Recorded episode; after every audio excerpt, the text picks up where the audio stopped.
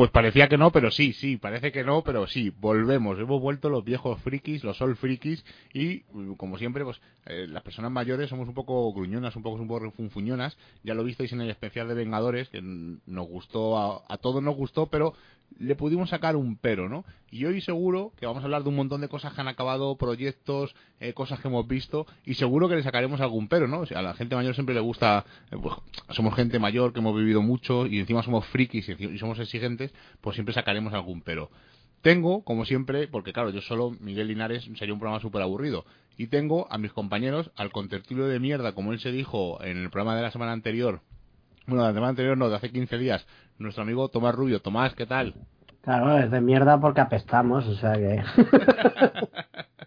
Empezamos fuerte ya este, este programa. que si no metemos caña esto es muy aburrido, ¿eh? Claro, porque buenismo hay mucho y hay muchos programas que hay buenismo y pelotismo y siempre que hablamos de buenismo hablamos de Javier Prieto. Javier, buenas, buenas tardes o buenas noches o, o buenos días. O lo, que, o lo que surja, ¿qué pasa? ¿Qué tal? Hombre, el buenismo ya sabes que es la lacra, la lacra del periodismo contemporáneo, nunca mejor dicho, y que como no nos paga nadie, gracias a Dios, además, yo os lo digo tal que así, como no tenemos ningún patrocinador, eh, sangre y fuego. a tope, a tope. Bueno, pues ya que has, has, tirado la piedra de sangre y fuego, sé que todos hemos, porque ya te has puesto al día de Juego de Tronos, has hecho un esfuerzo sobrehumano y te has puesto... No, no, no fue tan sobrehumano, ¿eh? Bueno, ahora lo veremos a ver qué, te pareció. Y has visto ya toda la serie, has visto hasta el final, así que ¿quién se atreve a decir, o, quién quiere romper la lanza, empezando su opinión sobre el final de Juego de Tronos? Pues si me permitís. Sí, sí, empieza, empieza, da lo mismo, sí. vamos, a, vamos a tirar, vamos a tirar duro. Vamos a ver, yo voy a, voy a hablar de mi origen con Juego de Tronos. Yo sé que Juego de Tronos existe, como serie y tal, empiezo a verla, Primera temporada me apasiona, segunda temporada me gusta, pero llega un punto en el que termino de cansarme de tanta muerte y tanto sexo gratuito y explícito, así a la gornú, y me canso. Eh, y de buenas a primeras, cuando empezamos este proyecto, pues es que no está viendo Juego de Tronos, tal, venga, va, pues lo retomo. Lo retomo desde donde me quedé y a partir de ahí fue un no parar un no parar de ver temporada tras temporada tras temporada, enamorarme de todos y cada uno de sus personajes. Eh, de unos sí, de otros no, porque yo creo que de aquí nadie está enamorado de Cersei Lannister, ¿verdad? Yo sí. Eso, ¿Sí? Joder, macho, es de mis personajes favoritos. Es de mis personajes favoritos. Es que es villana con, con, mayúsculas. Bueno, así ya al cabo. A mí, a mí tampoco me disgusta, ¿eh? Quiero decir, no es mi favorito, pero tampoco me disgusta hay, algo claro. Si, una, si un, personaje, un personaje de ficción te hace sentir cualquier tipo de sentimiento hacia él, tanto el, personaje en sí como el, intérprete que lo está haciendo, es una maravilla. Una maravilla. Tanto el que interpreta como el personaje. Pero bueno, así y ya termino con esto, ¿vale? No me enrollo más. Creo que he sido uno de los afortunados, por llamarlo de algún modo, que como no siguió Juego de Tronos eh, fervientemente ni, he sido fan, no me he generado ninguna expectativa. Así que cuando llegué al final, ese final del que todo el mundo ya ha hablado, estamos nosotros aquí y lo vamos a hablar ahora porque somos así de chulos, cuando llegué al final, el final me encantó. Me encantó y os voy a decir por qué. Porque me parece un final justo. Es justo porque tiene que ser así. Todos, es que madre mía, tal, porque es que Daenerys es un personaje que se ha desarrollado de tal forma, con tales características, y en este episodio se la cargan, porque es verdad, es verdad, es verdad, correcto. Pero yo creo que se la veía de venir. Esa, esa ida de pinza que iba sufriendo ella, al fin y al cabo, es una Targaryen y es pues, lo que he dicho antes, sangre y fuego, ¿no? El tema de John Nieve, mm, yo tengo mi propia conjetura de que es ahí, es donde además voy a, voy a recalcar la palabra justicia, que John Nieve es el asesino de la que eh, se hace con el trono de hierro. ¿Vale? Obviamente tiene cárcel y obviamente tiene que tener un castigo. Tú no puedes decir, pues que sea John Nieve. Toma por saco. No, hombre, eh, no cabe en ninguna cabeza. Lo de Bran sí que me pilla un poquito de sorpresa, que sea el rey de los seis reinos en este caso, pero bueno, y mi conjetura es que John Nieve eh, cuando sabéis que termina y atraviesa el muro y se va con los salvajes, John Nieve va a ser ni más ni menos que el rey de los salvajes. O esa es la idea que yo he conseguido sacar o tener. Entonces, eh, un 10 por completo a todas las temporadas. Me ha parecido una serie cojonuda, me ha parecido una serie diferente y sobre todo recalcar que me ha parecido una serie que ya eh, con, un, con, un, modelo de venta y de visionado, sacando ese episodio semana tras semana, generando una expectativa, haciendo que la gente esté ahí pendiente para que cuando salga el episodio verlo. Me ha parecido una serie, de verdad, que ha marcado un, un precedente y que ya muy poquitas van a conseguir igualarla. Ya no me extiendo más, chicos. Venga, pues te toca, Tomás. A ver, yo después de la experiencia de haber perdido el último episodio donde la gente te llamaba tonto por porque no te gustaba el final, después de esa experiencia, pues, ¿qué queréis que os diga? Eh, a mí, dentro de lo que cabe, me gustó. Lo que le puedo criticar a la temporada, más que al final, el episodio final, digamos, o al desenlace, es que, por un lado, resultaba previsible. Eh, a ver, mmm, ¿quién no esperaba que John Nieves se se cargase a Darnie eso O sea, mm, yo creo que lo, lo, esperábamos todos, ¿no? O sea, ha faltado previsibilidad. Luego el planteamiento ya sabíamos que un episodio iba a ser batalla, otro iba a ser llorar a los muertos, uno batalla, otro llevar a los muertos. Luego el episodio famoso del de desembarco del rey, el vamos, pasándolo por la barbacoa me, me pareció excesivo pero eh, el desenlace me ha parecido justo. Creo que creo que ha salido esa palabra de justicia, ¿no? Hace un momento. Y me pareció justo, ya digo, quizás no era lo que esperábamos, porque esperábamos algo más grandioso, pero no ha estado mal del todo. Vuelvo a decir, si lo comparamos con el final de Perdidos, por ejemplo, o si lo comparamos con, por ejemplo, el final de, Big Bang eh, Theory, que también ha acabado una semana más tarde, eh, que ha sido un poco penoso bajo mi punto de vista. Eh, se notaba que la serie hacía guaya toda esta temporada, que parecía que no se aguantaban unos con los otros y la serie se ha acabado rapidito y ya está. Eh, no sé si vosotros la seguís, la de Big Bang Theory. Sí. Yo, yo la... dejé en la sexta. ¿Y, y, ¿Y tú ya la has terminado de ver? Sí, sí, yo la he terminado completa. Además, eh, me puse también al día con la última temporada. Porque, al igual que Miguel, yo creo que la sexta no. Yo creo que ya directamente en la, en la cuarta, eh, para mí me empezó a perder todo el interés. Pero bueno, me puse al día y. ¿Y, no te ha parecido un poco flojo el último episodio? Me ha parecido. flojo. Me ha parecido. A ver. aparte, aparte de predecible, obviamente eh, me ha parecido necesario. Necesario. Un, un, episodio más en el tono de toda la temporada, como tú bien has dicho, de flojo a flojo, a flojo a flojo, pero sin sacar un, ápice del pie del tiesto. Me ha parecido necesario. Eh, Vivan Theory tenía que acabar, como toda serie merece un fin. Bueno, no sé si me he explicado. Sí, yo es que Big Bang, me pasó una cosa muy curiosa. Eh, todo el mundo la veía, yo no la veía, me, todo el mundo, joder, tienes que verla, no sé qué, y empecé a verla un verano y me chupé seis temporadas que no cabía en un verano. Entonces me saturé un poco. Había un momento en que formaba parte de ellos, me sentaba con ellos en el sofá a comer, porque además la veía cenando casi siempre, y llegó un momento que me saturé tanto de verles eh, que lo paré, de golpe y dije, mira, no, cuando pase un tiempo me, vuelvo a reenganchar, cuando me apetezca volver a verles.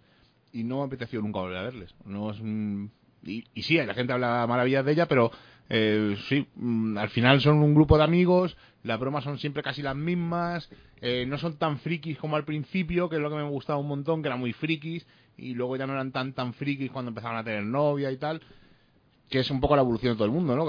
cuando eres joven eres súper friki y luego pues cuando te casas o tienes novia dejas un poco el friquismo de lado y luego vuelve con potencia, ¿no? Pero, no sé, me cansó. Y de Juego de Tronos, pues me gustó el final. Me esperaba mejor eh, pero claro, yo creo que había tal hype, ¿no? De todas las temporadas que podía ocurrir cualquier cosa y tal. Entonces, claro, había mucho hype. Pero a mí lo que me, me preocupa, porque yo, claro, yo, yo vi Juego de Tronos la primera temporada, me encantó, me leí los libros, y lo que me preocupa es que el señor este, el George R. R. Martin, no saque los dos libros que quedan. A este hombre le va a dar un parrus cualquier día, y nos quedamos con las ganas de ver. Vamos, yo creo, tengo una teoría y la voy a decir aquí, pues, como somos viejos y frikis pues, y nos gusta refunfuñar. Yo creo que eh, Viento de Invierno, que es la sexta parte, la veremos con el señor en vida y cuando el hombre fallezca ya veremos Sueño de Primavera eh, como novela póstuma y que sea ya una, eh, una hecatombe, porque él ha fallecido, saca el libro después de muerto, o sea, va a ser algo espectacular. Pero no, no creo que la veamos mm, esa última novela antes del 2025. Hola, no te, has, no te has columpiado tú ni nada. No, no, no. ¿Sabes de qué año es la primera? Dime, dime. te lo voy a decir ahora exactamente, que lo voy a ver en, en internet, porque no todo el año, pero son muchos años entre novelas y novelas, ¿eh? No, el problema hombre, es que hasta... Hombre, todo eso tiene un proceso, claro, un proceso de escritura bastante... Además que es, hay una documentación, bueno, documentación, una documentación en cuanto a lo medieval se refiere, pero que hay un, hay un trabajo curioso, ¿eh? Sí, bueno, pero es, una, es un libro escrito por él. Mira, el primer tomo se publicó en 1996. Joder. O sea que han pasado 20... Bueno, 20 no, 23 años han pasado desde el primer libro. O sea que con eso te digo todo. Y el último creo que se publicó en 2012. Y desde entonces nada. Mira, el último Danza de Dragones 2012. Se ve que están los Bic allí donde vive él, los Boli Bic están carísimos, porque si no, dime tú por qué no escribes con más velocidad. No, yo creo que es que le pasa un poco como el del el hombre este que han sacado, que son que dice que es una trilogía, pero que son dos libros, la de Cabote, eh, la de El temor de un hombre sabio, creo que es. Igual, la tercera parte al final no ha tenido tanta fama que yo creo que le da hasta un poco de miedo que publicar algo y que la gente diga, ah, esto no es lo que nos esperábamos, porque lleva igual para publicarlo un montón de años. Pero vamos, ya te digo, Juego de Tronos en el 96, Choque de Reyes, que es la segunda parte en el 98, Tormenta de Espadas en el 2000, Festín de Cuervos en el 2005 y Danza de Dragones en el 2011 en Estados Unidos y aquí en el 2012. Y Vientos de Invierno, que sería la próxima, todavía está en desarrollo. O sea, que han, han pasado ocho años y todavía no hay libro. ¿Y tú crees que él se va a desmarcar un poco de la serie? Él lo dijo, que iba, él daba unas ideas generales para los guionistas de la serie, porque claro, la serie no se podía parar, pero que él iría por otro rumbo. ¿Y por qué coges tu producto y, y, y lo vendes así, de tal manera? señor, eh, señor George R.R. R. Martin. ¿No? No, no sé si tenéis esa opinión. Porque si te ponen un cheque por delante, vendes hasta, vamos, este señor dice, te compro todas tus novelas. Y él a lo mejor se pensaba que no iba a tardar tanto en publicarlas, que luego resulta que sí, porque es un tío que tarda mucho en escribir.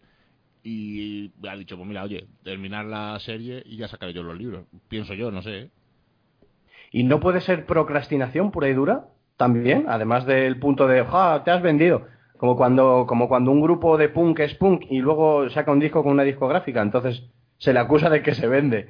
¿No? Pues en este caso, ¿o qué, ¿de qué le podemos acusar a este señor? De vago. De, de, procrastinador, entonces, claro. De vago puro y duro. Vamos. Vaya tela. No tiene otra cosa. Bueno, pues dejamos Juego de Tronos. Bueno, por cierto, ¿cuál es vuestro personaje favorito de Juego de Tronos? Venga, dos. Venga, uno no, dos. Complicado, ¿eh? Sí, sí. Eh... Venga, bueno, venga, tres. No, ya, ya de ahí no puedo bajar. Joder, no, pero hombre, es que... Yo os lo digo si queréis, yo tengo los tres muy claros. Arranca. Yo, el que el, mi tercer posición, mi tercer posición, el personaje que más me impactó fue Odor. ¿Eh? Me sorprendió muchísimo todo el rato con el Odor, Odor, Odor, y que luego tuve una historia de por qué dice Odor y tal, me sorprendió mucho y me gustó, y de hecho tengo una figura de Odor. O sea, con eso os digo todo. Y luego Cersei me encanta porque es una villana pura y dura, y el personaje que más me gustaba de todos era Jamie. Era la, la típica historia del héroe, porque es una persona mala, se redime eh, y al final es una buena persona, aunque luego al final vemos como por amor muere, pero realmente es la historia típica de un héroe, ¿no? Como alguien, en este caso era un poco era malo, era villano, pero él se redime, eh, aprende de, de la vida lo que ocurre y al final es una buena persona, intenta ser una mejor persona y de hecho casi todo el mundo luego en, en esta última temporada casi todo el mundo está de acuerdo con él, o sea, y, y, y le gusta que esté con ellos incluso él dice, yo no me des... Hay una escena que me gusta mucho cuando dice, mm, volvería a hacerlo, o sea, porque sois mis enemigos y volvería a hacerlo. Él es un tío con convicciones, es un tío claro y me gusta, es un, personaje que, más me ha gustado, porque todo el mundo, no, Tyrion, Bran, no sé qué, que también son muy chulos y, oye, que le guste es muy respetable, pero a mí Jamie me tocó la, fibra moral. Vale, pues eh, yo también, si me dejas tres, también me quedo con Jamie en el tercer puesto, digamos. Y luego en el primero y en el segundo, casualmente los dos eh, palman en el mismo episodio. Y es Jorah Mormon y el Tyron Giroy, eh, perdón. Eh, pues son unos perdedores, creo que son los dos. Y por eso, y por eso me gustan, la verdad. ¿Y a ti, Javi? Pues en tercera posición voy a decir Odor también, porque la verdad que es un personaje que no lo ubicas hasta que, pues, hasta que todo el mundo sabe lo que pasa y tal, y sobre todo eso de Odor, Odor, aunque está, eh, hubiera estado, no sé, creo que no lo, no lo supieron llevar bien lo de Odor, ¿no? Por la traducción al castellano y demás. Esa es mi tercera posición. Mi segunda posición es Tyrion Lannister, porque me parece el tío, me parece un tío listo, mm, pero de, de, narices, un tío eh, que con sentido de la justicia que al fin y al cabo es como a mí me gusta la gente, que sea justa, que sea sincera, que sea honesta y que vea dónde está el mal, dónde está el bien y los sacrificios que hay que hacer para llegar al bien. Y en primera posición, mm, es típico, pero me gusta Aria, me mola, me mola mucho Aria. Una niña eh, de, de alta cuna que no quiere ser la señorita que se supone que debe de ser y que bueno, al fin y al cabo no dejan de empoderar a una niña como una mujer, que es lo que hasta el día de hoy se está haciendo, una mujer fuerte e independiente, pero joder, un personaje para mi gusto muy bien llevado. a Aria le gusta a mucha gente, es un personaje curioso. Además mucha gente apostaba por ella como que iba a ser la que iba a matar a Daenerys, pero al final bueno, hemos visto que ha sido John Nieve. Que por cierto, además, además es lo que es lo que me ha gustado de Juego de Tronos y perdonan por la interrupción, ¿vale?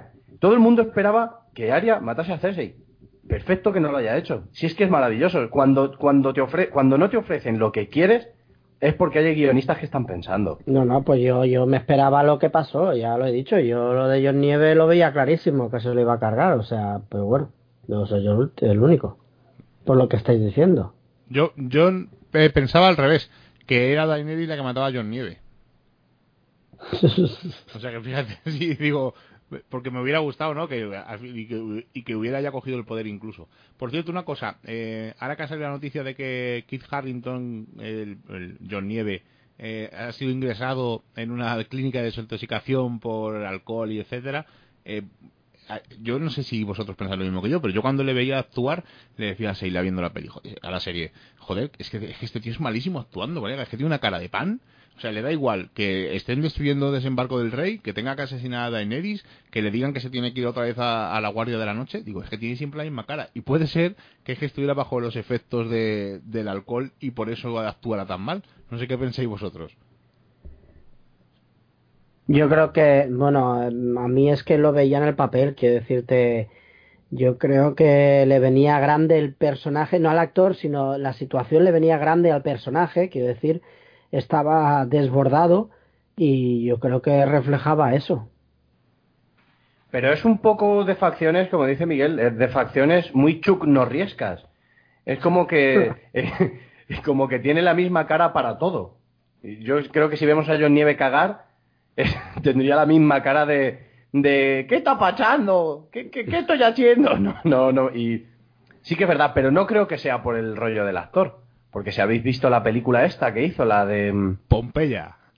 No, Pompeya no. No, no, no, no, no la otra. La de los espías. Efectivamente. Joder, es que no me acuerdo. ¿Película o serie? Ya no me acuerdo. Era película. Eh, película. no me acuerdo el nombre que hace buen papel.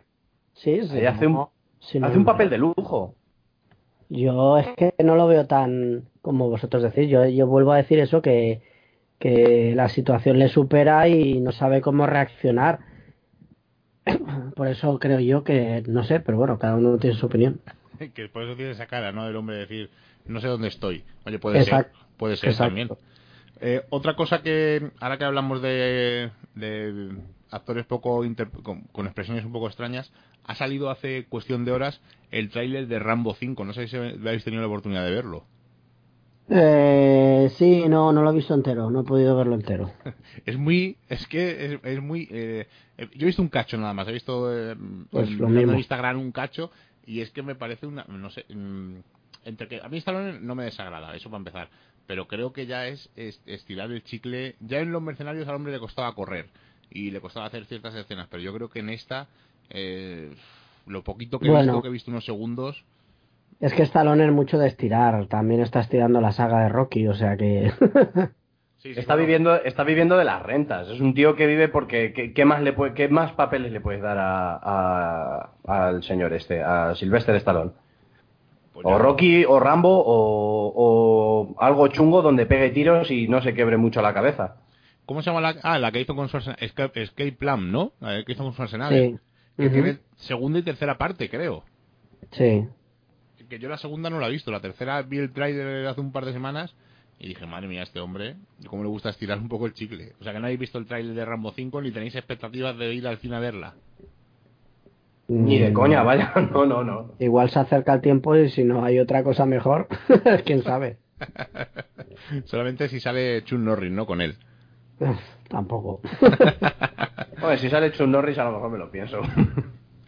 Bueno, antes de seguir y hablando de películas así un poco curiosas, ¿qué ha pasado con Hellboy, Tomás? ¿Tú qué lo has podido pues mira, Eso, eso, mira, en este nos lo has puesto a, a huevo, como suele decirse, con lo de mm, si no hay nada mejor, pues eso, Hellboy ya sabéis que junto a Thor es mi superhéroe favorito. Eh, cuando vi el tráiler de esta versión dije no iré a verla, al final he ido a verla porque no había otra cosa mejor, como aquel que hice. Y bueno, eh, me la esperaba tan mala que no me ha parecido tan mala. Pero tampoco tan buena. Quiero decir, eh, la cuestión es si tú haces un reboot es para mejorar lo que había. En principio, ¿no? Eh, cuando haces un reboot y no mejoras lo que había, tampoco. sí, yo creo que lo empeoras. Pues pierdes. Mm, pierde todo sentido y aparte lo que estás haciendo es eh, una posible franquicia matarla, porque a ver quién es el guapo ahora que se le ocurre eh, coger eh, Hellboy otra vez y lanzar un nuevo reboot. Incluso se habló de Amazon de hacer una serie de televisión y también se han echado para atrás. yo no sé Mike Mignola en qué pensaba o qué le prometieron no solo Mike Mignola, sino el, el director Jordan, este, ahora no me acuerdo cómo se llama, eh, que, me gustó a mí mucho la de Tordos, ya sé que a vosotros no nos hizo, pero le dio un buen apariencia épica. Esta película eh, me esperaba que fuese por ese lado y no, se queda corta en todos los aspectos, excepto en uno que es excesivo en el tono infantil. Eh, mucho se ha hablado de que aquí en España se iba a censurar las escenas sangrientas y de violencia. De hecho, me sorprendió porque hay bastante sangre y bastante violencia. No sé cómo será la versión americana, pero claro, si lo han recortado, pues tiene que ser más, más. Pero aún así, los diálogos y los chistes son súper infantiles. No hay ni un taco en toda la película. Cuando ves una decapitación y luego parece que están hablando como los Teletubbies, los, los personajes, dices, aquí no cuadra, no cuadra. Eh, Luego eh, recreas, sí, recreas eh, la Reina Roja, esta sangrienta, lo recreas un poco, no está mal, no está mal adaptada, pero cuando se acerca al final, que es cuando tiene que haber un clímax apoteósico espectacular, mm, se queda una ñoñez que no entiendes nada, dices, ¿les ha faltado presupuesto o no lo entiendo? Hay tanto de qué hablar de esa película, pero vuelvo a decir, lo que han es se han cargado el personaje. Y ya no os puedo contar más. Y es una pena porque las dos películas anteriores, eh, Hellboy, el Ejército Dorado, ¿no? Y Hellboy 1, normal, las dos de Guillermo del Toro, estaban bien. A mí me gustaban y, vamos, no es que fueran la mejor película de superhéroes, pero eran muy entretenidas y si la echaban por la tele de esta película, pues me quedo a verla otra vez. No me importaba. Oh, siempre tendremos que pensar qué hubiera hecho Guillermo del Toro con esa tercera parte que nunca el hombre pudo rodar. Es una claro, algo mejor que esto, algo mejor que esto, seguro, porque es que vuelvo a decir, es desilusionante para los fans. O sea, bueno, ya habéis oído todas las críticas en su estreno en Estados Unidos, como la han puesto a bajar de un burro, y por no decir algo más fuerte y más sonante. Eh, y vuelvo a decir, como escuché tantas cosas malas, pues eh, no me ha parecido tan pésima. Pero es, es, decepcionante, sí, sí. Pero bueno, se deja ver, quiero decir, si no hay nada mejor, pues se deja ver. Eh, los efectos especiales no son tan malos como apuntaba el tráiler. Y la Mil, Mila Jovovich, eh, la verdad es que mmm, queda bien en pantalla, ¿no? Es una chica que siempre es fotogénica, digamos, y no lo hace mal. Mucho mejor incluso que el que ahora no me acuerdo del nombre del protagonista haciendo de Hellboy que el David Harbour exacto David Harbour eh, que bueno eh, mm, intenta parecerse a Romperman pero no no no no es que son palabras mayores. Romperman y Hellboy casi es una simbiosis. Claro. Y pero porque es lo que hemos visto siempre tampoco claro eh, tampoco estamos acostumbrados a más. Y además que Rompel, el Romperman este como Hellboy hacía un papel de lujo, porque los lectores de Hellboy, como, eh, como Tomás sabe, eh, Hellboy es un tío parco en palabras, cada vez que suelta algo lo suelta para soltarlo bien, y luego su frase favorita que es la de, pero qué hijo de... y ya está, y por eso, como tenía ese papel tan bien hecho, tan a su medida, lo tenía tan asumido, encima el tío físicamente, con la altura, es que era el Hellboy maravilloso, y ahora nos han sacado aquí al, al Hellboy con la cara hecha con plastilina Play-Doh. Y, y, bueno. y, la melena, y la melena, es que no, no sé, no entiendo. Vuelvo a decir, eh, me recuerda cuando Pérez Reverte dijo en la adaptación de A la Triste que nunca se había hecho en España algo por el estilo, que simplemente lo que hizo es venderse a la productora y aquí me da la sensación de que Mike Nola también se ha vendido a la productora porque eh, no entiendo, eh, cuando estrenaron la película o, o, semanas antes, como hablaba bien de ella y luego el resultado no se parece en lo que él expresaba, pero bueno. Quiero decir, todos somos humanos, ¿no? Pero eso pasa, eso pasa mucho, ¿no? Que cuando van a estrenar la película, yo creo que es algo por contrato, ¿no? Antes de estrenar la película tienes que decir que esto es lo mejor, es el mejor equipo, es maravilloso lo que ha pasado con ellos, y una vez que se estrena ya el primer fin de semana, no, ya empiezan pero... ahí los trapos sucios y la gente... No, no pero... Eh, escúchame, eh, por ejemplo, tenemos eh, eh, a Stephen King que cuando una película de las suyas no le molaba, lo decía sin cortarse Ya, ya, el pelo. O sea, Stephen King Fíjate, el resplandor. El resplandor creo que no le molaba nada. No, no, siempre ha renegado de ella, siempre. Pero sí, sí, para mí es la película de terror. En mayúsculas. Bueno, Que sí, hombre. a mí, a mí también, ¿eh? Estoy, yo, a mí es mi película de terror favorita. o sea Sí, que- sí, sí, literalmente. A- Coincido contigo. pero Vale. en versión eh, original, ¿no? Porque en doblado... ver- versión Como si es en mandarín. Con la voz de Verónica Forqué. O en mandarín con la voz de Verónica Forqué daría... Oye, yo la, la vería, ¿eh? Eso sí que es favor, ¿verdad? Bueno, en una cosa, hemos soñado así un momento, ¿no? Con ese Hellboy rodado por Guillermo del Toro, ese Hellboy 3. Y va- vamos, os, os voy a invitar a soñar eh, películas que ha habido dos partes simplemente, cómo hubiera sido la tercera. Y no sé si a alguno le, gustarán las películas que os voy a sugerir, a otros a lo mejor no. Y, y si os gusta, pues cómo gustaría que fuera. Y vamos a empezar por una peli que a mí particularmente me gustan las dos películas que hay. De hecho, las tengo originales y sé que no están muy valoradas. Pero a mí es un actor que me. No es uno de mis actores favoritos, pero no me disgusta. Me gusta verle en pantalla. Y estoy hablando de la, del díptico, de las dos partes, de la búsqueda, protagonizada por Nicolas Cage. No sé si os gustan. Sí, Ya. a mí la verdad que sí me molan. Bueno, eh, sabemos que nació a raíz del Código Da Vinci, intentando Sí, así. Mm, Bueno, mm, me parecen también un poco de quiero y no puedo, pero vamos. Y pues, eh, Pues eh, a, hubo un a mí me parecen una... Bueno, Hubo- ah, Perdón, una cosilla, te pasas enseguida, Javi. Hubo un proyecto de rodar la tercera y la cuarta parte juntas. Lo que pasa que al final no cuajó por mm, rollos de agenda y movidas y porque la recaudación de la búsqueda 2 no fue la que esperaban.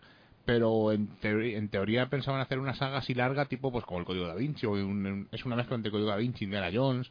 Eh, Pero a mí es un personaje que me hacía gracia, ¿no? Me, era un poco fantástico en las historias que contaban, pero oye, eh, para una tarde, un, un, domingo por la noche o un domingo tarde aburrido, las películas son entretenidas. Y me hubiera gustado ver una tercera parte. ¿eh? ¿Tú, Javi, qué ibas a comentar? Pues te iba a comentar que eh, a mí, particularmente, las pelis de la búsqueda me molan porque la, eh, historia de, los Estados Unidos, de, de Norteamérica, me parece una historia cojonuda, me parece una historia bastante buena tramada, eh, llena de, de tramas, de, intrigas y de, y de historias. Sí que es verdad que es un poco el, el Código da Vinci con Indiana Jones, con mucho azúcar, metido en una, en una batidora y te sale una versión edulcorada de una peli de aventuras, pero que como dice, como bien has dicho tú antes con las dos anteriores de Hellboy, yo para mí son esas pelis que si las veo que van a, las van a echar en la tele, automáticamente me las pongo. Además que sí, me parecen pelis muy buenas, un blockbuster, palomitera, ni más ni menos. Bueno, pues venga, vamos a otro díptico, otras dos películas, que estas eh, se insinuó mucho tiempo que se iban a dar a rodar la 2 y la 3 juntas, rodaron solo la 2 para probar, y estoy hablando de Tron, Tron, la Tron 1, que no sé si la habéis visto y la recordáis, y Tron Legacy, que se quedó en un quiero y no puedo.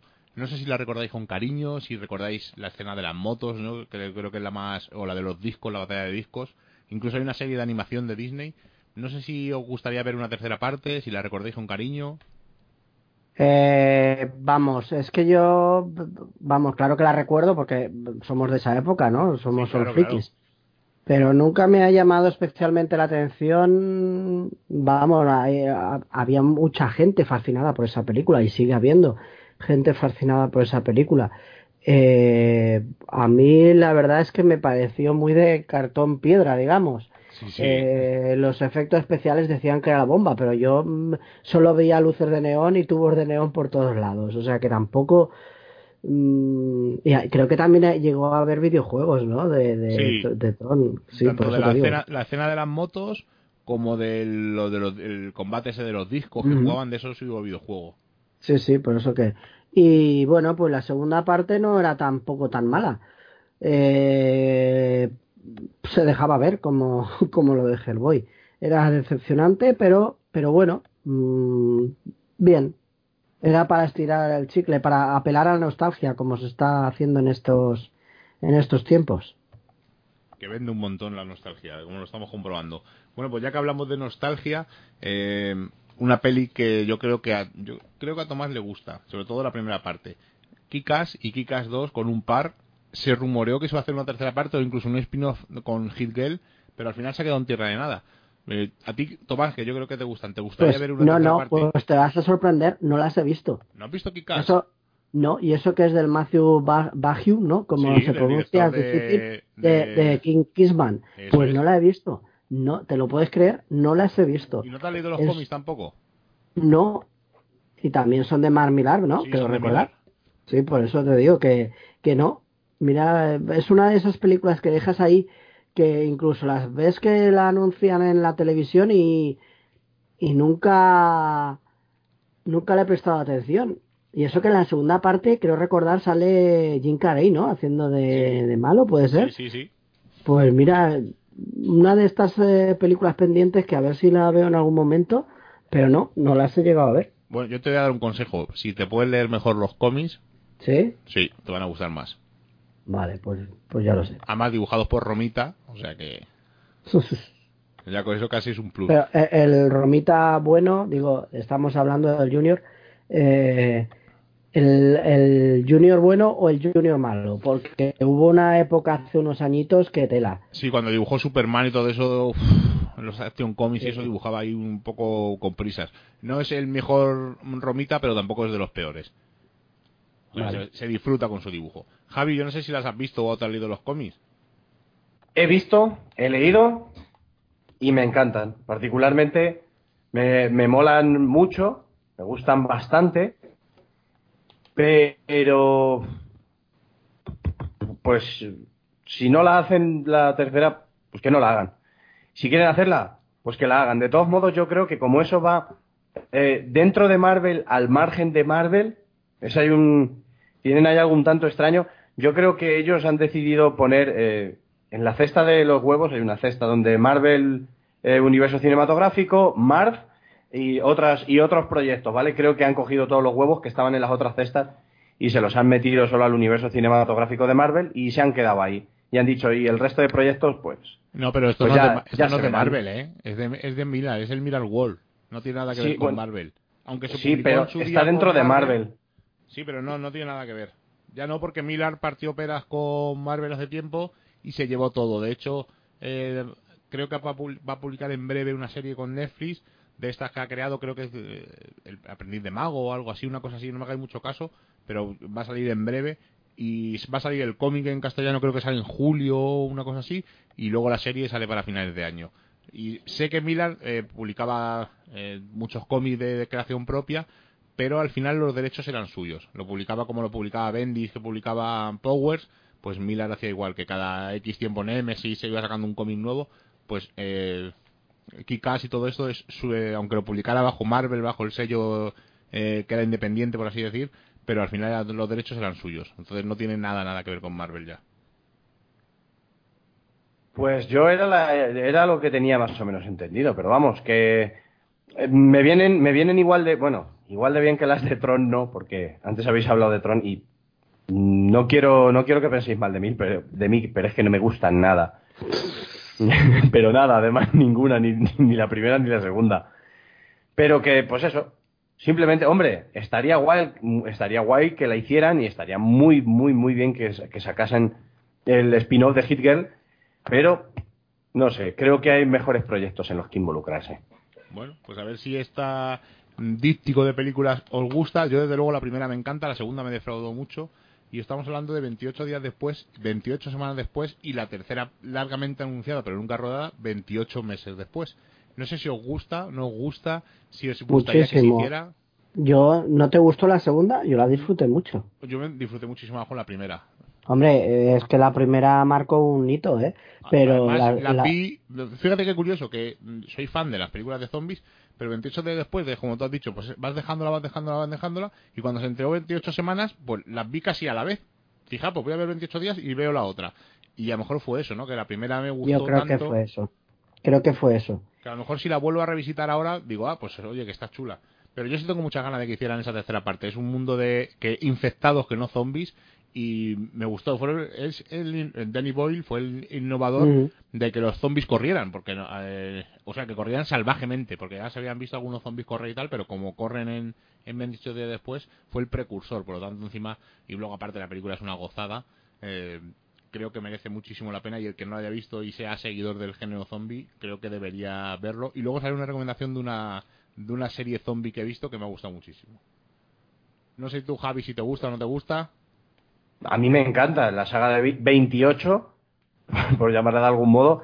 Son dos películas, bueno, que me dejaron, me dejaron con la raja torcida del culo, obviamente.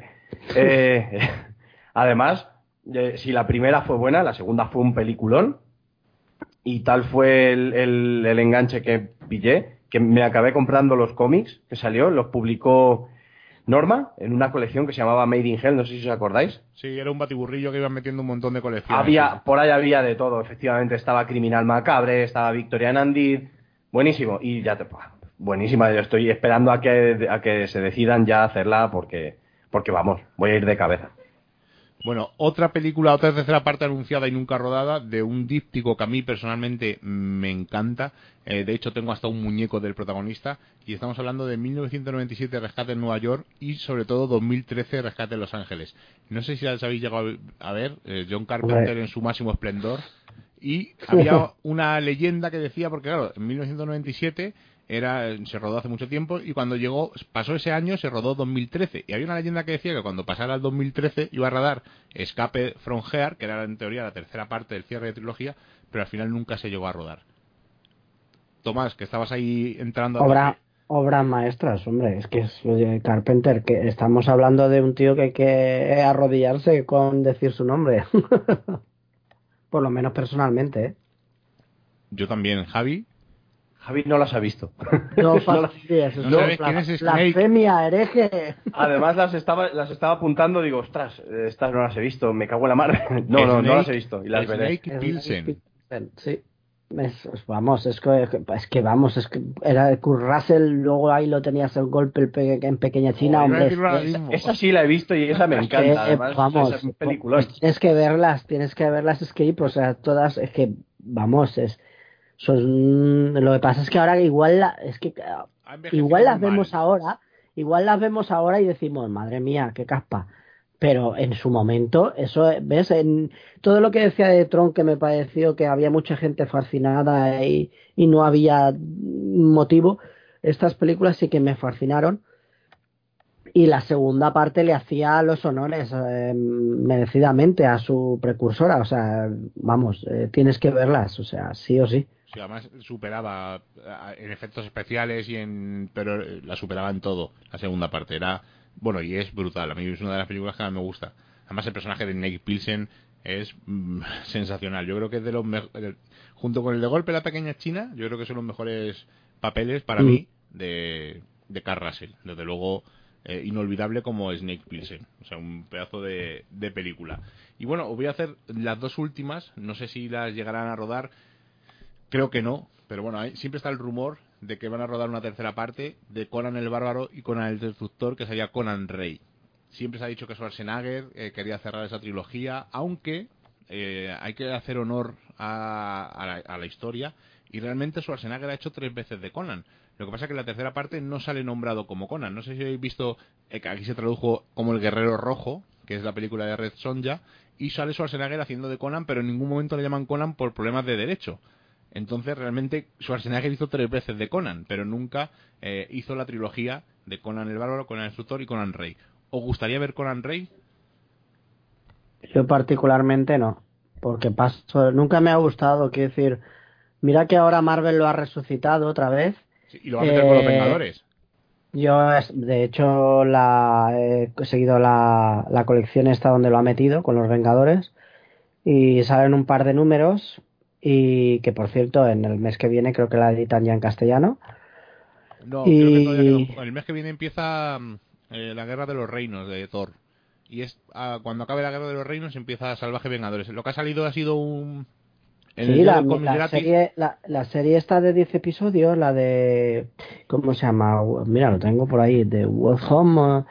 Sweet Home, que han sido una serie limitada de 10 números, donde han metido ahí a Conan ya con los Vengadores pero la, ah, la, de la que se cuela de la anterior saga larga, sí. Pero ese, ese sí ¿Está ahí ya Conan metido?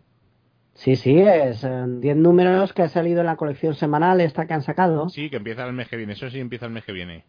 Ah, pues no, sabía que estaba Conan ahí. Yo pensaba que Conan estaba en Salvaje, Vengador, en Salvaje con Vengadores. Con, la Bruja Escarlata cruza la dimensión y, y tiene dos capítulos, dos números con la Bruja Escarlata por ahí yo sé yo sabía que luego en Salvaje Vengadores sí que ya es Conan personaje fijo, pero no sabía que estaba en la miniserie. Bueno, mira, me acabas de alegrar. Pues sí. Así que. Javi, ¿tú eres seguidor de Schwarzenegger y de Conan? Mm, no y no. Y es, es más. Y punto. Eh, lo, justo, además. Lo odio con toda mi alma. ¿A quién? ¿A Schwarzenegger o a Conan? A Conan, a Conan Schwarzenegger no, porque me ha dado lo más grande que es Terminator, tío. Ah, pues ya, hablamos, de Terminator 6, a ver qué os ha Sí, qué miedito. Y me, mola un montón, ¿vale? Pero Conan no, además que no me gusta y me parece un personaje. Eh, eh, cuando lo hizo Momoa ya me pareció absurdo. Pero con su Hostia, ni me acordaba de esa peli.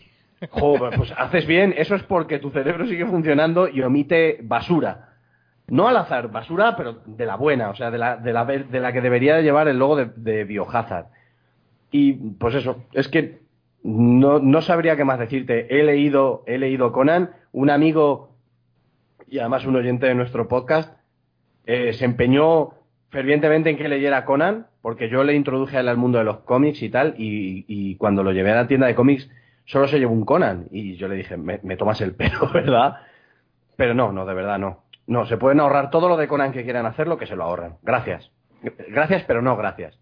Bueno, pues ahí cada uno para gusto. Yo el único Conan que leo es Detective Conan, que es un manga, y no, tiene, nada que ver con Conan, o sea que a mí Conan tampoco me hace mucha gracia. Pasa que Schwarzenegger sí me, me gusta eh, las películas que hace, porque son películas de acción, acciones puros y duros, y bueno, que antes de, de hablar de Terminator, este tráiler nuevo que ha salido, eh, una de mis películas que siempre han dicho que van a rodar una tercera parte, pero nunca se han decidido, y es mm, película que marcó mi niñez, y, la he visto hace bien poco las dos partes, es Gremlins. No sé si... Mira, lo, iba, lo iba, estaba pensando en ello, o sea, yo digo, no sé si le sacará, pero era, vamos, sí, coincidimos porque es como el Rescate de Los Ángeles, lo mismo, eh, creo que es otra película mítica, si no más que aquellas. no, yo para mí son más, o sea, para mí Gremlins es un antes y un después. y yo creo que de pasar ¿eh? auténtico miedo cuando era pequeño porque me daban muchísimo miedo los Gremlins malos, los, los Gremlins y sobre todo ese Mohank que me daba miedo terrible. Luego ya con los años lo superé y de hecho tengo varios muñecos, varios eh, por ahí entre las figuras que tengo y pero vamos, es pasión, tanto la primera como la segunda, o sea, es pasión. Hombre, yo me quedo con la segunda, ¿eh? Porque la primera tenía lo que tú dices, ese tono negro, bueno, negro, quiero decir oscuro, que, que se acercaba al terror, pero la segunda es comedia, disparate, diversión, etcétera, etcétera. O sea, podría seguir dando sinónimos de del el gozo que, me produjo esa película y me sigue produciendo, quiero decir. Y estoy esperando la tercera parte, que, que claro, me da miedito porque igual se lo cargan con las manías de, de, de intentar a lo mejor acercarlo a un público infantil, no sé. Pero bueno, aquí sí que veo yo la posibilidad de una tercera parte y de hecho se están trabajando en ella, o sea que sí, pero llevan ya veremos. Llevan trabajando en ella un montón porque siempre ha habido, vamos a empezar a rodarla, se va a hacer un remake, se va a hacer más oscura, se va a hacer, pero al final nunca cuaja. Le pasa un poco como a, hablamos hace unos programas de dos policías rebeldes, que esa tercera parte que parece que en cualquier momento va a arrancar, pero que al final nunca nunca arranca. ¿Tú, Javi, eres fan de los Gremlins o te gusta a, a, a topísimo. me, me, molan bastante las dos pelis y coincido mucho con Tomás que la primera la primera película tiene ese tono oscuro que yo creo que pues eso eh, quiero imaginar que fue un quiero y no puedo de, de peli más o menos seria cuando les quedó una peli familiar que perdurará en la retina eternamente. Además todos aquellos que la ven de chiquititos no pueden evitar lo primero enamorarse de Gizmo obviamente. Además que es, es un personajaco brutal y lo segundo, pues eso, partirte de risa con la segunda, con esos gremlins malos que son al cual, a cual más feo y a cual más, no sabría cómo llamarlo, es, eh, no sé, distópico, surrealista, surrealista, justo, justo esa es la palabra además. Bueno, pues hemos, has nombrado a Schwarzenegger en Terminator. Habéis visto todos el tráiler de Terminator, mm, ¿cómo es? Dark, Dark Fate o Dark... Bueno, no sé, Terminator 6. ¿Qué os ha parecido? Venga, Javi, tú que eres fan de, Terminator. Venga, eh, ¿qué me ha parecido? Me ha parecido. Me ha parecido que hay que tratarla con mucha cautela. Mm, a bote pronto, no sé, es que después de Salvation no me quedan, no me quedaron muchas más ganas de seguir con, con Terminator. Pero es que se llama Terminator. Es que es eso, es, y pues eso, me ha dejado expectante, no a la expectativa, sino expectante, simplemente. Terminator Destino Oscuro, que no me salía, estaba ahí dándole vueltas, Terminator Destino Oscuro. Que por cierto ha dicho James Cameron que sería la tercera parte, que hay que olvidar Terminator 3, 4 y 5 y que esta sería la continuación de Terminator 2. ¿Tú, Tomás, tienes ganas de verla o yo es que ya la anterior parte no me, no me llamó, mm, digamos que casi la ignoré, luego la vi cuando, cuando la sacaron en formato doméstico y en esta me va a pasar lo mismo, peor, y, eso que me hizo gracia, ¿eh? la anterior parte, pero esta, ese aspecto, yo es que la veo muy de serie B, ¿no?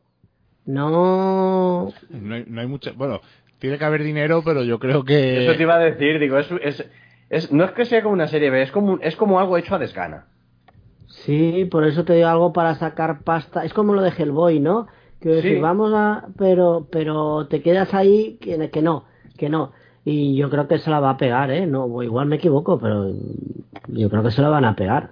No sé, la que sí que estaba hecha con de gana era las crónicas de Sarah Connor. No sé si llegasteis a verla, pero eso sí que estaba hecho con Por de Dios, la, la serie, ¿verdad? La serie de dos temporadas. Mm, qué, forma más absurda de perder el tiempo con esa serie, ¿eh? Qué mala oh. era, madre mía. Terrible. Era como la de Blade, que era igual de mala. Porque es tela.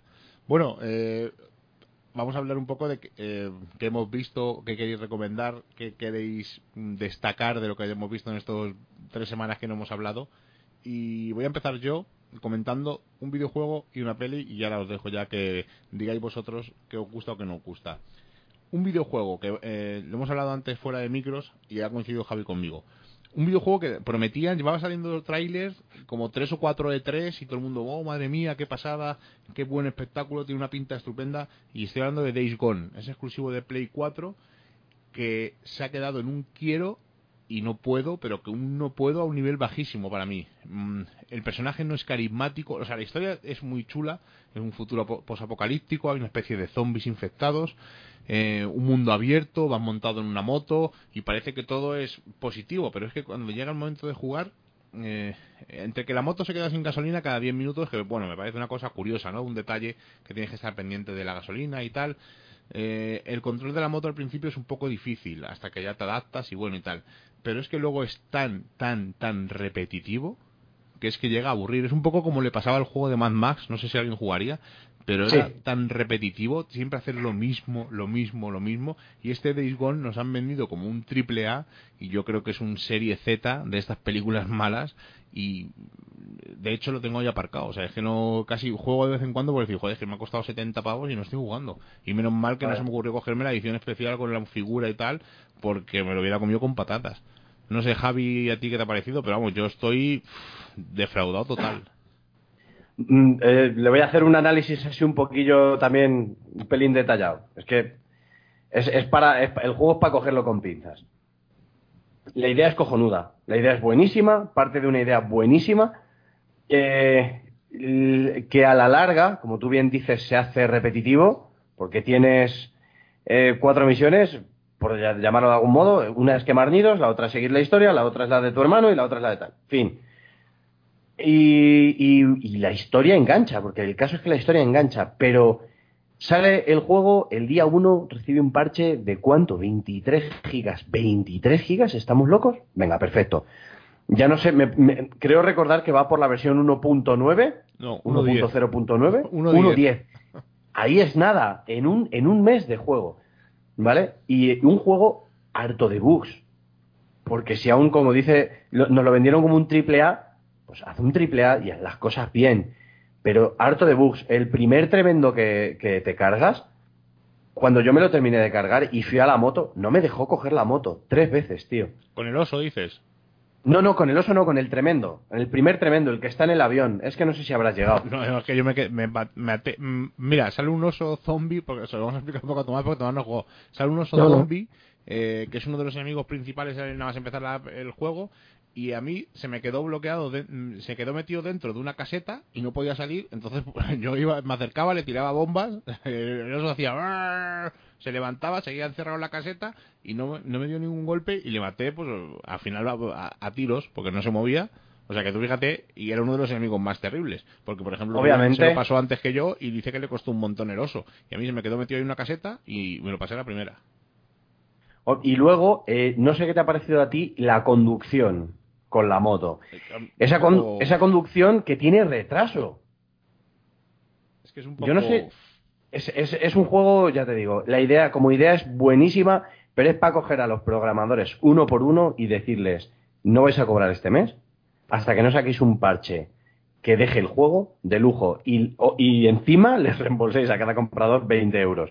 Por miserables, por cagaprisas porque esto es esto es una esto es por cagaprisas esto es por venga hay que sacar el juego ya ya. Venga necesitamos exclusivos. No no pero que la habían retrasado como cosa de año y pico eh porque salía para 2017 o sea que yo no sé lo que han hecho yo creo que han cambiado porque claro del vídeo ese que sale que te persigue una horda de zombies a lo que es ahora realmente las hordas de zombies eh, dista bastante, no sé. Pero bueno, también tienes que ser consciente de que cuando se presenta un juego, el juego sale en el, en el E3, por ejemplo, y te ponen un vídeo que ese vídeo está funcionando en un ordenador con un procesador de una pasta con dos pedazos de tarjetas gráficas de una pasta y que claro, a la hora de la verdad ni una PlayStation Pro va a sacar el rendimiento que ha sacado ese vídeo.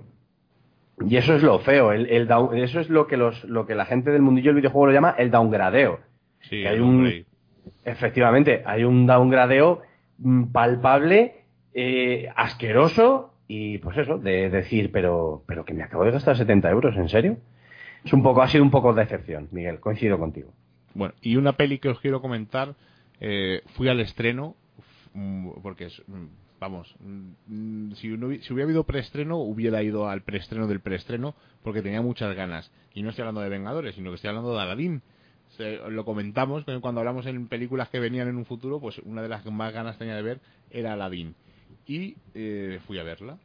Y sí, pero no. Y os voy a decir mi opinión. No sé si alguna habéis visto.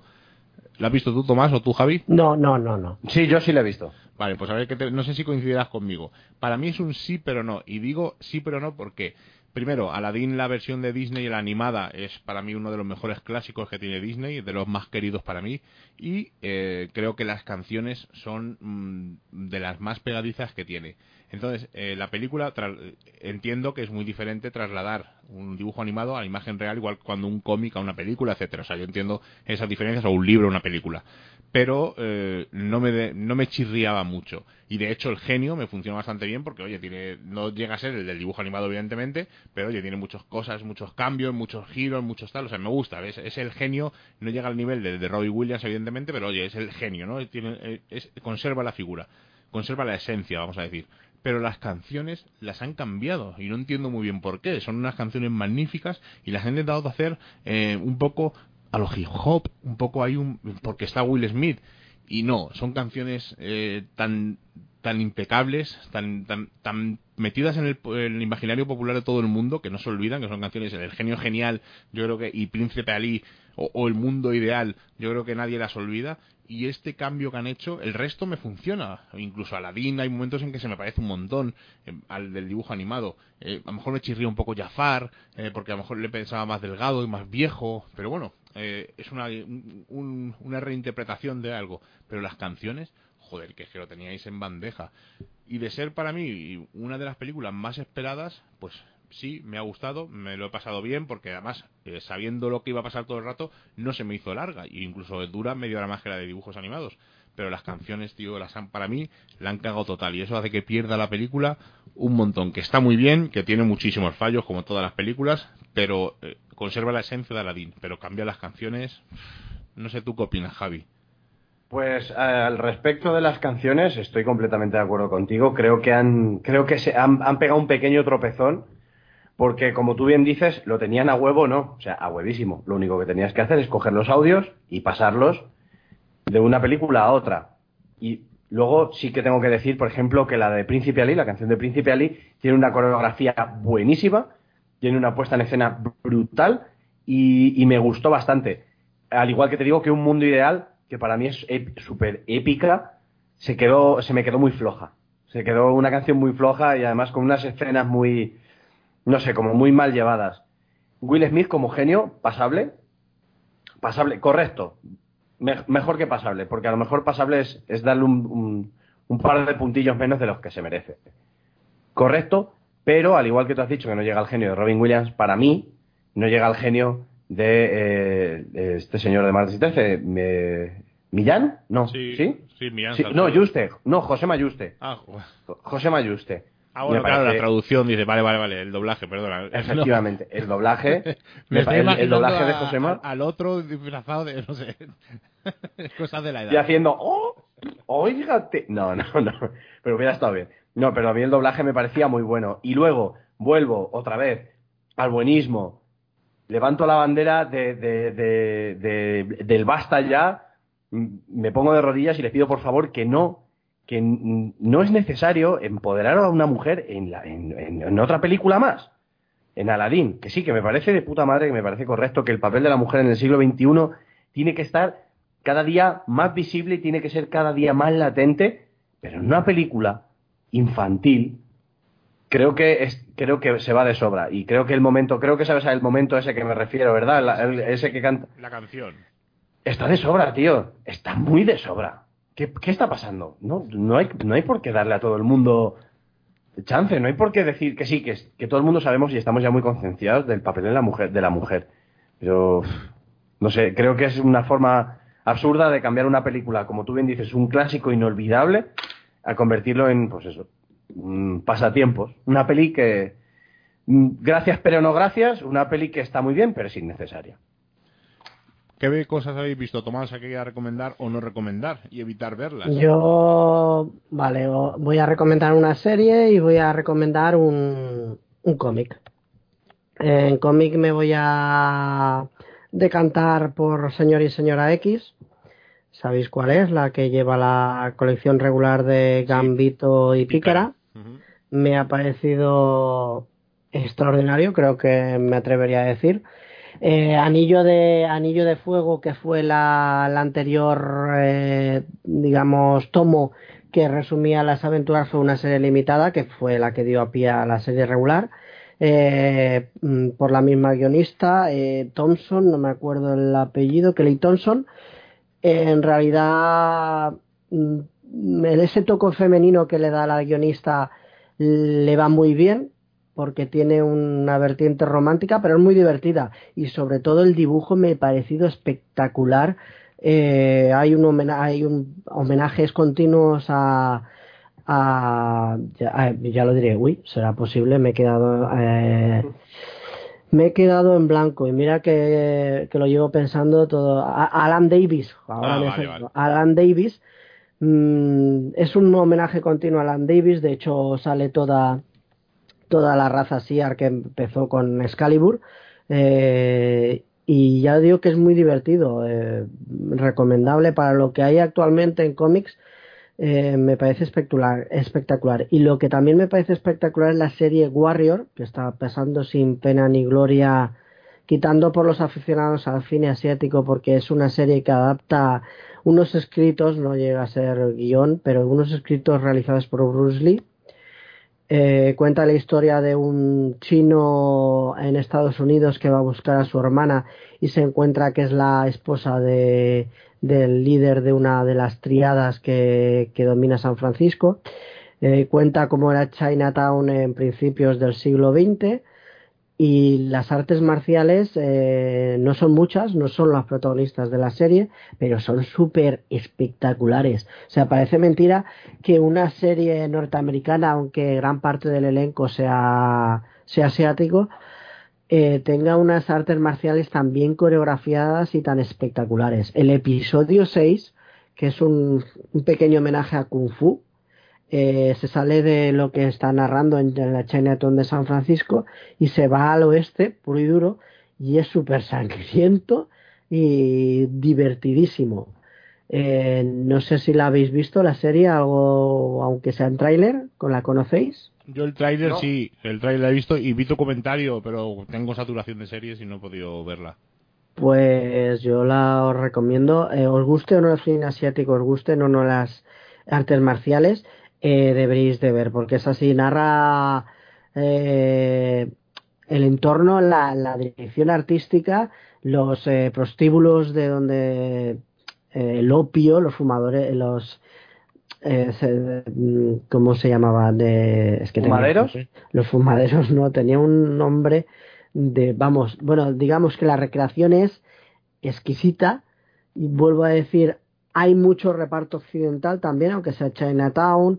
Nos cuenta la historia de unos policías, que el cuerpo de policía que está se crea para eh, vigilar eso, el barrio de Chinatown, que son occidentales y súper espectacular, ya lo digo. Mm, eh, también hay bastante sexo, con lo que es bastante completa. Bueno, pues eh, lo, apuntamos para, para, para verla en un futuro. ¿Y tú, Javi, has visto algo? ¿Quieres recomendarnos algo? Yo hoy voy a hacer dos recomendaciones. La primera, me voy a salir un poquito, voy a sacar un poco el pie del tiesto y voy a recomendar un disco de música. Bien. ¿Vale? Os voy a recomendar que escuchéis, no sé si es vuestro estilo o si os va, eh, un disco de black metal, ¿vale? De un grupo que se llama Batuska, que ahora, ahora mismo lo están petando, mm, más por otras cosas que no debieran que por su música. Pero esta gente nos trae una propuesta de black metal eh, temático eh, basado en la iglesia ortodoxa polaca. no, no, alucinas, alucinas, tío. Y es un black metal súper atmosférico que combina todos los elementos del metal, como ya bien he dicho, con canto gregoriano. Como una especie de misa. Tiene dos discos, en este caso, uno se llama Liturgia y el nuevo se llama Pan y Ida. Eso en una pasada, simplemente por oír un poco la propuesta. No, no, me, has picado, ¿eh? O sea, eh, espero que esté en el Amazon Music, que yo lo tengo ahí pagando todos los meses, porque ya te digo, dices tu estilo, a mí no hay ningún estilo que no me guste y lo voy a buscar inmediatamente porque me está llamando la atención lo que me estás contando o sea que es si vacía si como digo yo si en el momento de escucharlo puedes vaciar tu cabeza y solo dejar que te inunde la atmósfera de la música que hacen te va a encantar pues eh, ya te digo ahora en cuanto terminemos eh, me la bajo ya te digo que tengo esa posibilidad si está ya en Amazon aunque igual es un poco off road, ¿no? Es que, es que, claro, es que la historia es que el tema de este grupo es que va muy por. Eh, muy independiente. No tiene un sello que lo distribuya, sino que se distribuye él por sí mismo. Mira, me vas a picar, la, me, has picado la curiosidad y lo voy a buscar mientras que hablamos. Y es curioso. Por lo menos los oyentes también lo pueden saber, porque. Es muy curioso. Y lo segundo que voy a recomendar es una película que he visto este, esta semana que me ha molado un montón y es agarraos a la silla porque vais a caer. Detective Pikachu. Se me ha cerrado hasta, vamos, hasta los poros.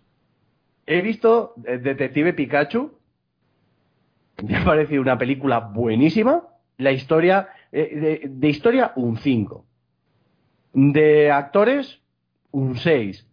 Pero el, el, ver a los Pokémon así, y como digo yo, in live action, o sea, el Pokémon como tal, me parece que a la gente, pues eso, es, al fin y al cabo están jugando con nuestra, con nuestro, con nuestro pasado, con nuestros recuerdos, y es maniobra Nintendo. Te saco lo que ya, lo que ya te he sacado una y otra y otra y otra vez, pero de modo distinto, pero siempre lo mismo. Y me ha parecido una película muy buena.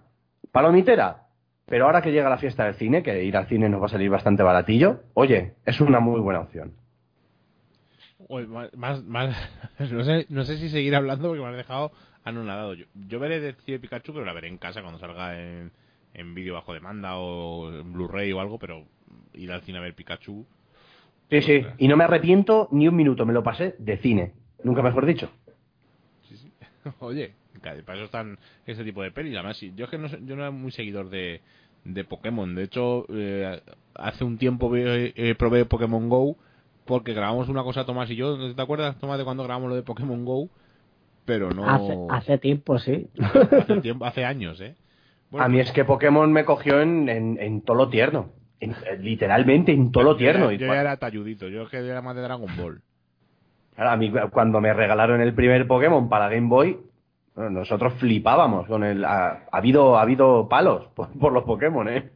Bueno, pues os voy a terminar con, una, con dos recomendaciones muy rápidas eh, las dos están en Netflix, por lo tanto, si queréis verla. No sé si llegasteis a ver Prison Break, eh, las cuatro temporadas, que yo creo que casi todo el mundo las ha visto. ¿Tú las has visto, Tomás? Yo me imagino que sí. No, bueno. Bueno, ¿y tú, Javi? Yo solo he visto las dos primeras. Bueno, vale. La, primera está muy bien, es muy chula, la segunda bueno, la tercera está entretenida y la cuarta temporada es la peor. Pero estoy viendo la quinta temporada, eh, porque he hecho un maratón con, con Rubén y hemos visto todas las temporadas, y esta quinta temporada está muy chula ha dado un giro ahí un poco, sigue siendo escaparse de una prisión, pero dando un giro ahí curioso. Eh, no es la repanocha, no es un perdido, no es un juego de tronos, pero oye, es entretenida mientras que comes, pues la vas viendo y, está curiosa. Y la que sí que nos hemos visto casi, no voy a decir en una tarde, porque os engañaría, pero la hemos visto en tres días, es esta que ha salido de zombies, que es Black Summer, que es una precuela de Z Nation, y a lo mejor eh, os echa para atrás esto, que sea una precuela, porque Z Nation, no sé si lo habéis visto, que es esta serie de zombies, que son zombies alocados, que hay un zombie morado, eh, zombies mm, eh, afectados por energía nuclear, hay una rueda de zombies, un tornado de zombies, es un poco más a lo, loco. Pues este Black Summer es lo que, siempre en Z Nation hablando de un verano negro, pues es lo que ocurrió en este Black Summer. Y son ocho capítulos de el más dura son 43 minutos y el que menos 20, o sea que son los ves, si te pones en una tarde te los ves, y tiene un ritmo tan frenético que es eh, como 28 días después el inicio del, de la película, eh, con la cámara todo el rato detrás de los tíos huyendo, con zombies por todos los sitios. Eh, hay un capítulos incluso Pero que no- son mudos, que es Pero alucinante. no hace falta ver la anterior, no hace falta ver. Nada, eh, no hace falta ¿no? ver Zetanation Pues- para ver Black pues Summer. venga, Me la apunto. Sí. Vai- si os Sí, gustan tiene los buena pinta, sí. Si os gustan los zombies, vais a disfrutar. Además, hay capítulos que son mudos totalmente. O sea, es que ni hablan, sino que veis a, a un tío corriendo, desesperado, mm, se esconde en un sitio de repente. Además, estos zombies no son zombies al uso. Aparte de que corren, son como rabiosos y se, enca- se enc- se encaprichan de alguien y le persiguen por toda la ciudad y si el tío se esconde en un garaje, el zombie hace por entrar en el garaje y le busca. O sea, y hay momentos incluso de tensión y, y no voy a decir que en algunos te llegas a asustar, pero casi. O sea, está muy bien rodada. No pensábamos, Rubén y yo, que nos iba a gustar tanto. Y ya os digo que en tres días nos hemos chupado los ocho capítulos y no nos chupamos en una tarde pues, porque no pudimos, porque teníamos cosas que hacer, pero si no, es de ver uno y otro y otro y otro. Vale, pues apuntada queda. Apuntar, sí. Bueno, pues a ver si para la próxima reunión de frikis la habéis visto y la comentamos, porque últimamente Netflix está poniendo cosillas así chulillas, no vamos a decir maravillas, pero sí hay cosas bastante chulas. Bueno, por cierto, Batuska sí que está en Amazon Music, ¿eh? O sea que. Atención, atención. Pégale fuerte. Sí, sí, sí. Ahora, ahora me la voy a poner, a poner en el móvil y mañana ya me lo estoy escuchando. Bueno chicos, lo dejamos, ya nos volveremos a ver porque ahora estrenan dentro de nada John Wick 3, estrenan eh, X-Men 6 o 7 o 8. Rocketman, ¿qué coño? Rocketman macho? también. Rocketman. Toy Story fin de 4, semana. muñeco diabólico que me da mucho miedo.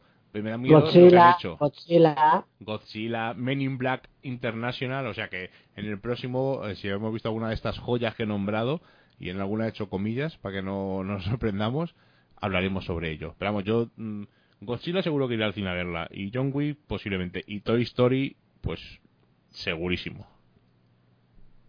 No sé si vosotros tenéis, aparte de Godzilla, Tomás. Sí, Godzilla, la de Rocketman que he dicho, John Wick, que esas dos caen este fin de semana. Y, y Godzilla, claro, puede ser la película del año. Después del semifiasco de Avengers, puede ser la película del año. Bueno, vamos a ver. ¿Y tú, Javi, vas a ver alguna de esas o no te llama ninguna atención? Yo John Wick, sí, hombre, John Wick sí la tengo que ver por fuerza además, porque me molan un montón. Y es que no sé, es que, mm, ¿sabes lo que pasa? Que ahora viene la fiesta del cine, vamos a ser sinceros. Y si te puedes ahorrar unos dólares, pues te los ahorras. Entonces me esperaré y lo que pille en esos tres días, pues seguramente es fácil que me clave una por día. Bueno, oye, eh, para eso está esta fiesta del cine, que para ahorrarse un, un ¿Cuándo es la fiesta del cine? El, te digo, te digo, te digo, eh, el exactamente 4, 5, 3, 6. 4, no, O 3, 3, 4 y 4, 5 de 5. junio. O sea, lunes, ya. martes y miércoles. Ya, eh, en breves. O sea que, pues, yo como mucho Rocketman y, y John Wick. El resto son para posterior, pasando semanas. O sea que. Bueno, chicos, que ha sido un placer hablar con vosotros, como siempre, de películas y de series y de cosas que se nos pasan por la cabeza. Y nos volvemos a juntar, pues en eso, en 15, 20 días, una cosa así. Y charlamos sobre cosas frikis y cosas de personas mayores. Tomás, Javi, un placer. Igualmente. Igualmente.